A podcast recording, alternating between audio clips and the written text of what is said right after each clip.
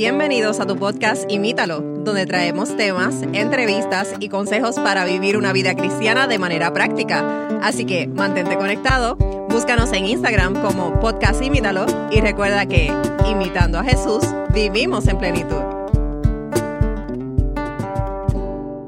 Saludos y bienvenidos nuevamente a otro episodio más de tu podcast Imítalo. Estamos contentos de estar con ustedes nuevamente. Nos encontramos MacDiel. Hola amigos. Y este es su servidor Matthew. Y hoy traemos una temática sumamente interesante. Y vamos a estar hablando acerca de qué es MacDiel. Eh, sí, Matthew, el tema de hoy es bien curioso. Es un tema eh, que hemos eh, va más o menos pasado en este podcast y la realidad es que hemos hablado muchísimas veces, incontables, diría que en todos los episodios sobre la relación con Dios, ¿verdad? Eh, y lo hemos presentado de distintos enfoques. A veces vemos a Dios como, como un amigo, también puede ser como un padre, quizás como un instructor, un maestro, ¿verdad? Eh, pero hay una forma más que nosotros podemos relacionarnos con Dios. Una faceta. Y exacto, y, y es una de la cual no se habla mucho, y es Dios como un socio. Eh, hmm. como diríamos en inglés, un business partner. Y, y, ese es el que vamos a estar hablando hoy. Y, y, en la Biblia se le conoce esta relación como una relación de pactos. Eh, y es interesante porque eh, los que hemos estado alrededor de cristianos o los que somos cristianos, estoy seguro que hemos escuchado anteriormente mencionar esto, pactos. y, y yo, yo me incluyo dentro de los que por mucho tiempo yo me pregunté, ¿qué es eso? O sea, eh, sí, escuchamos, tiene algo que ver con los pactos que Dios hizo en la antigüedad, pero se habla de un nuevo pacto, se habla de un antiguo pacto.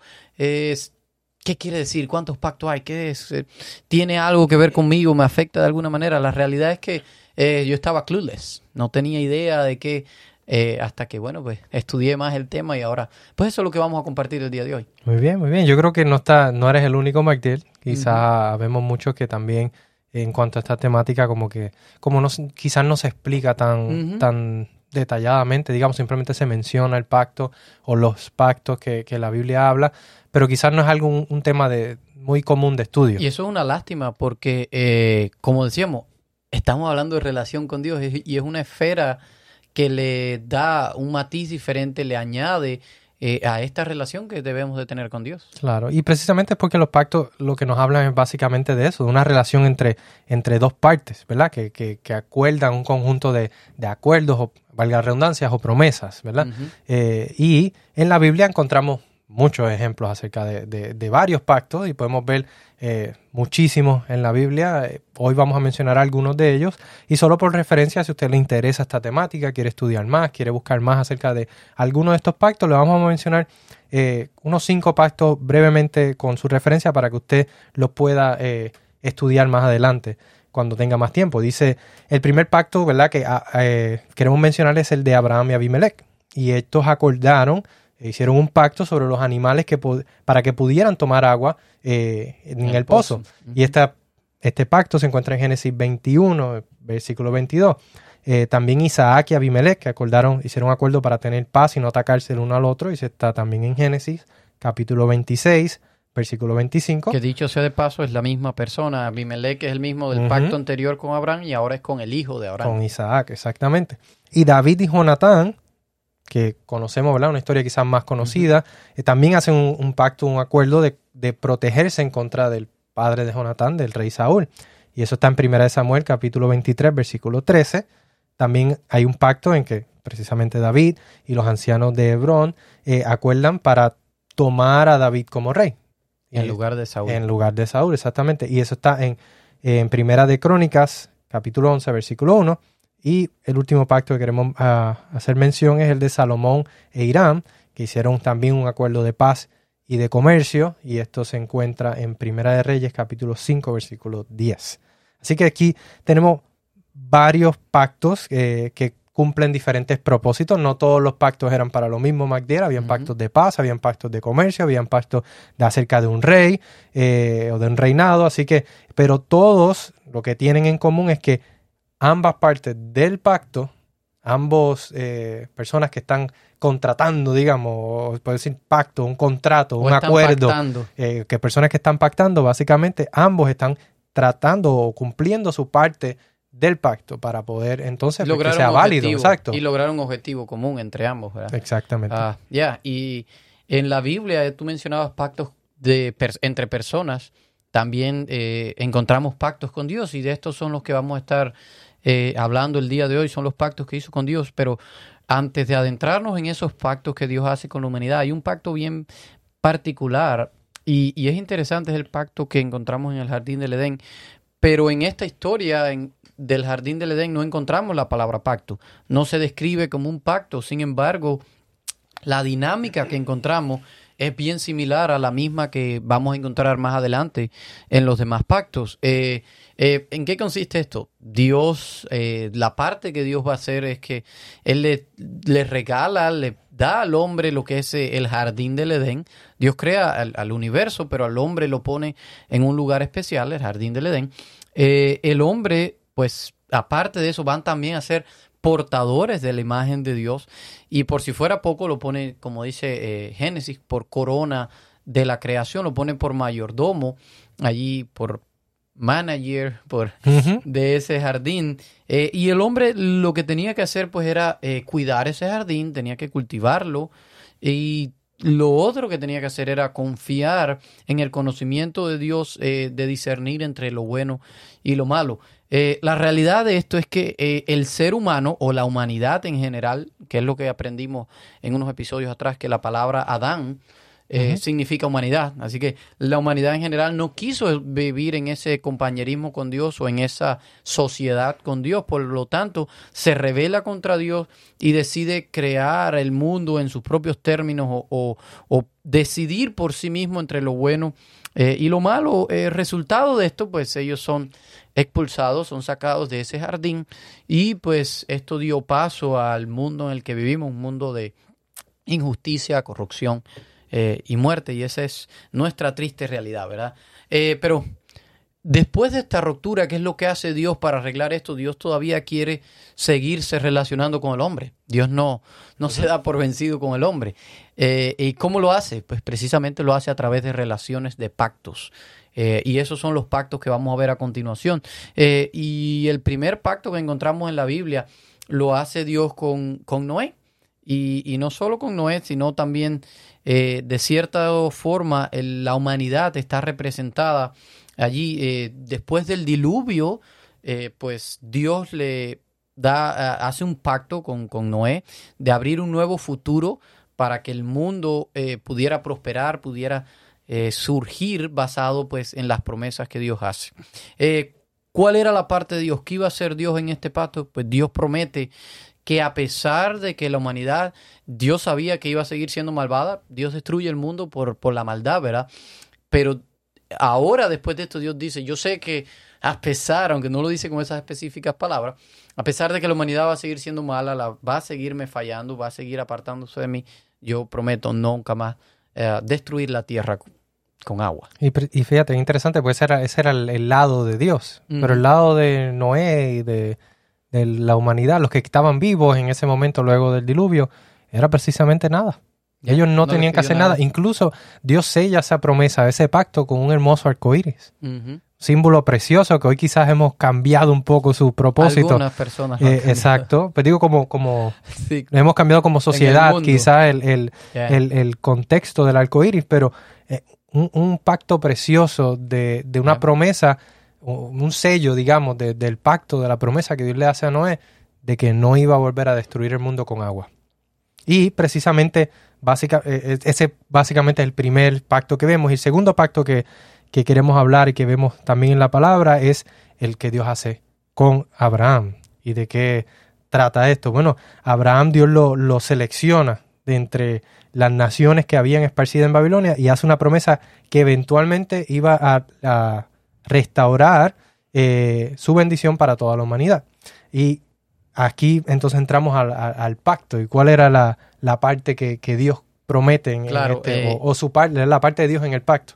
Sí, eh, eh, esa es la parte cómo va a cumplir eso que dijo. Así que Dios promete eh, bendecir a Abraham y él tendría una gran familia, le dice incontable, y que esta familia pues heredaría la tierra de Canaán y de alguna manera Dios iba a traer bendición para la humanidad a través de esta familia de Abraham. Así mismo. Y la parte de Abraham era, primero, debía de confiar en Dios y seguirlo a donde Él lo guiara. Y vemos allí, eh, eh, podemos encontrar referencia a esto en Génesis 15.1. Dios manda sacar a Abraham de, su tierra y lo manda a lugares que él no conoce. Así que él debía de, su parte del pacto era confiar a que donde Dios lo llevara era donde él debía de ir.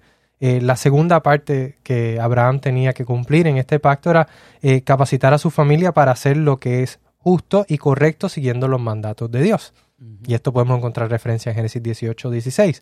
Y por último, eh, la parte del, pacto que le tocaba a Abraham era circuncidar a todos los varones de su, en su familia como señal de que ellos eran parte o pertenecían a este pacto. Y esto está en Génesis capítulo 17. Así que tenemos ahí la, la, en este caso, a diferencia quizás de Noé, Abraham sí tenía unas, unas condiciones que cumplir como parte de su pacto.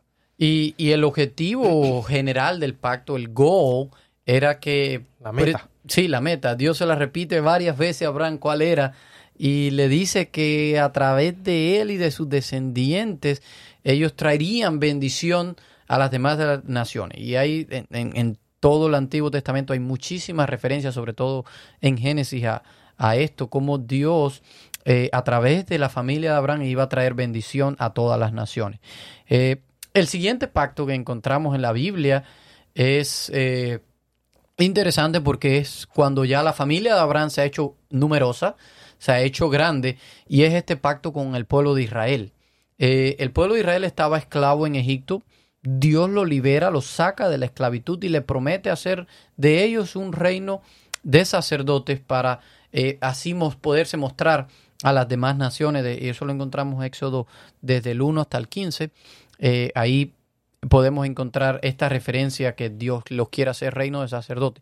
¿Cuál era la parte de Dios? ¿Qué iba a hacer Dios en este pacto? Pues eh, por gracia, primeramente, Él los rescata, los saca de la tierra donde eran esclavos y los lleva a una tierra que Él les prometió. Y Él promete que en esa tierra, pues Él va a estar en medio de ellos. Él va a habitar literalmente con ellos allí. Y fíjate, la parte del pueblo de Israel era interesante. Eh, la parte que ellos le tocaba cumplir era básicamente ser obedientes a los términos del pacto que Dios les había dado precisamente a Moisés en el monte Sinaí. y, ahí lo, eso, eso, esa parte del cumplimiento. Esa, esa, esa parte del pacto que le tocaba cumplir al pueblo de Dios lo podemos encontrar en Éxodo capítulo 20.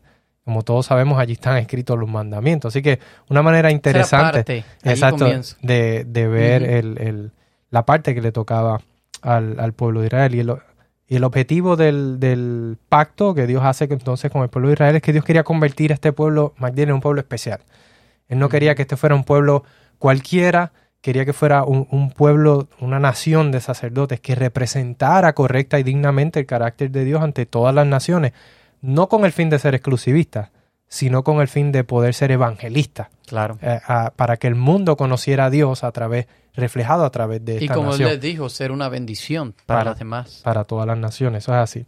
Eh, sabemos de la historia que lamentablemente ellos no fueron fieles a su, a su pacto, pero bueno, eh, el, en la parte entonces, el próximo pacto que vamos a, mencionar es el pacto que Dios establece con David como rey, ¿verdad? Y le promete, eh, le, le, promete que las promesas que le hace a Abraham e Israel se cumplirían en uno de sus descendientes.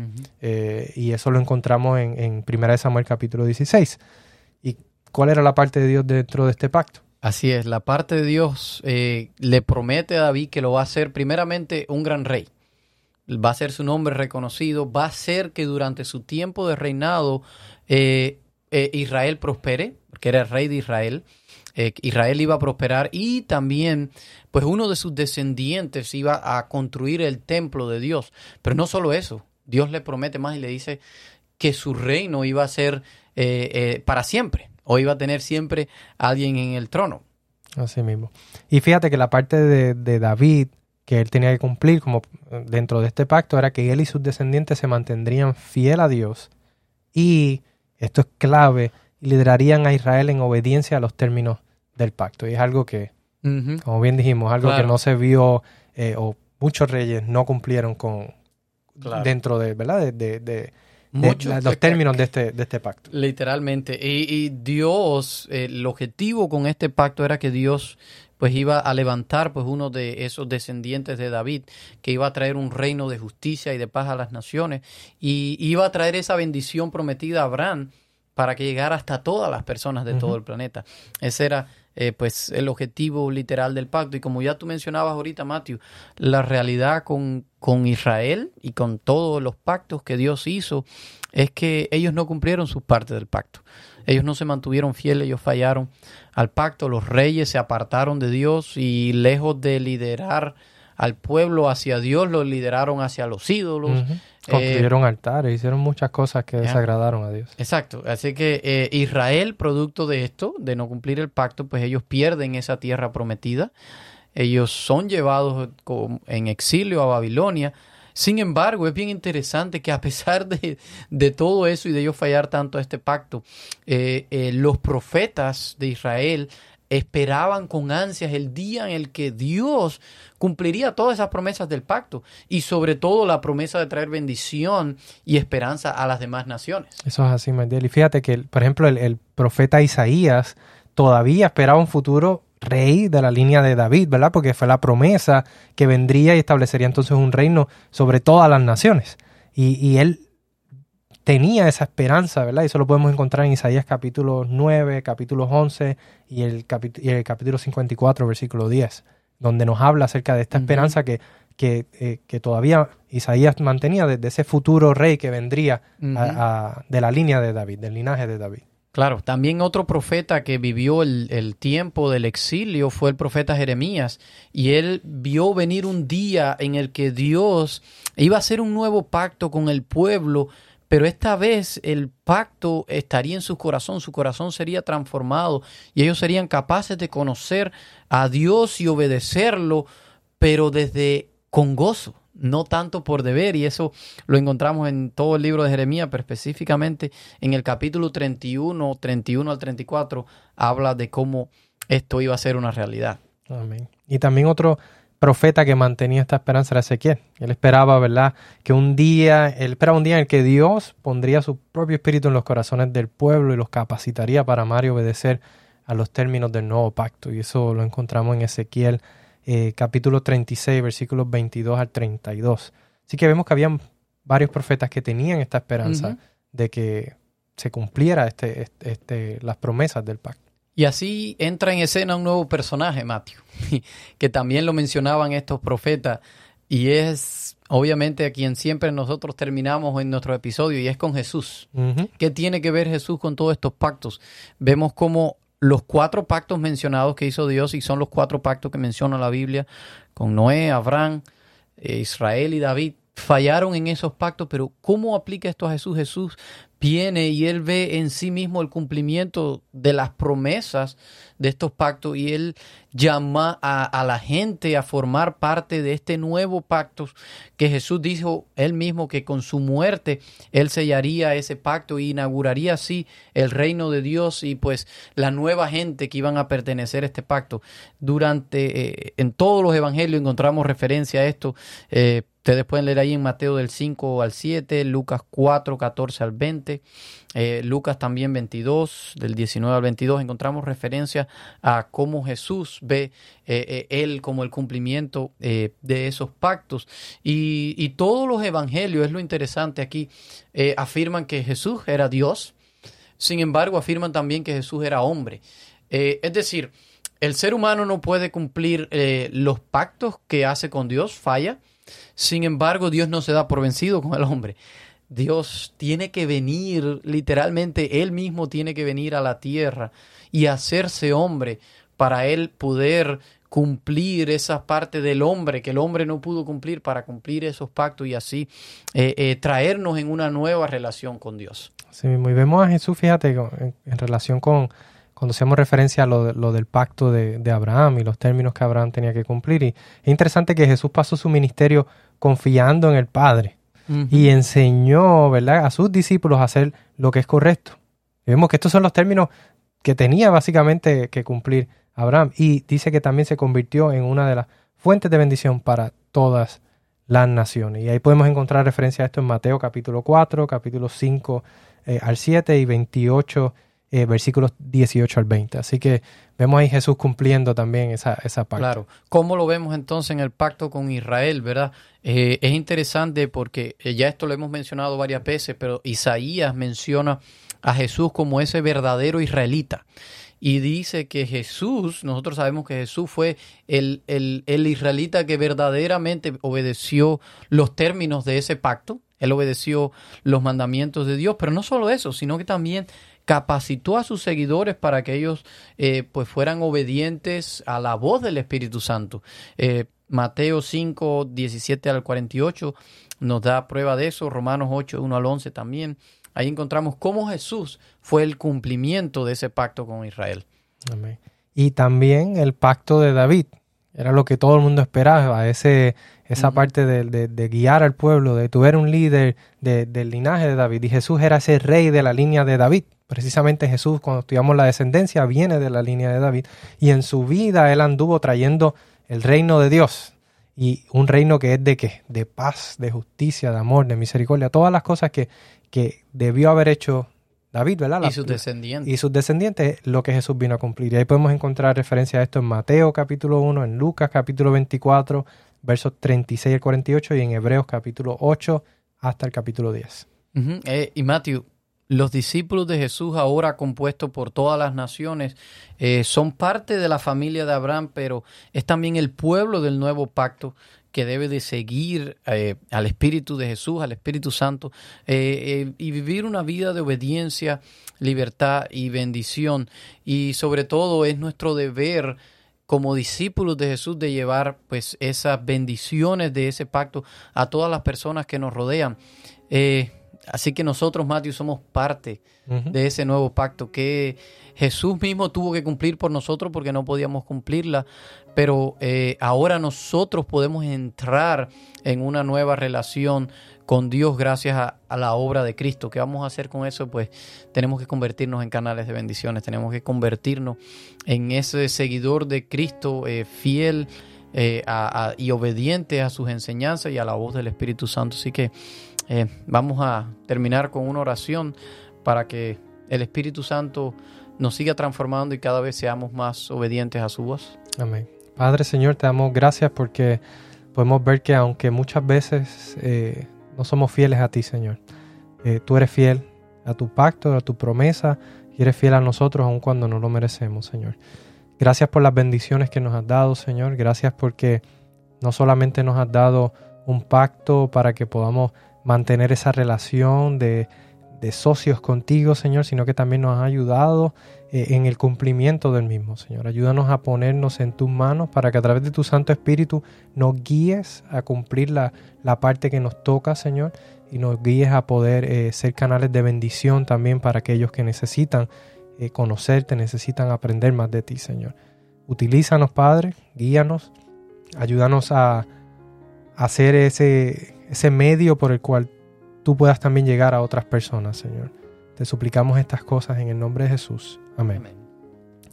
Mira amigos, esperamos que hayan podido aprender algo en este episodio, que haya sido de bendición para ustedes. Les invitamos a compartirlo con otras personas para que también ellos puedan recibir una bendición también y será entonces ya hasta un próximo episodio. Les esperamos. Gracias por escucharnos. Envíanos tus preguntas y o sugerencias a través de Instagram a Podcast Imítalo o por correo electrónico a imítalo.wpssda.org.